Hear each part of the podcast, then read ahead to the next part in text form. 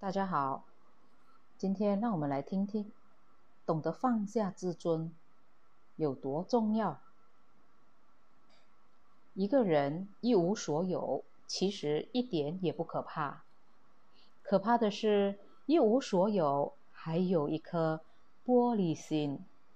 所以，别让你所谓的自尊心断送了你的前程。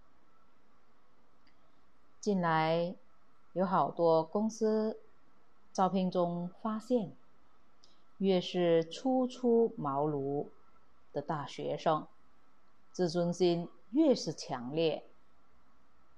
虽然他们表面上看起来对你毕恭毕敬、很听话的样子，但实际做起事情来便有分晓了。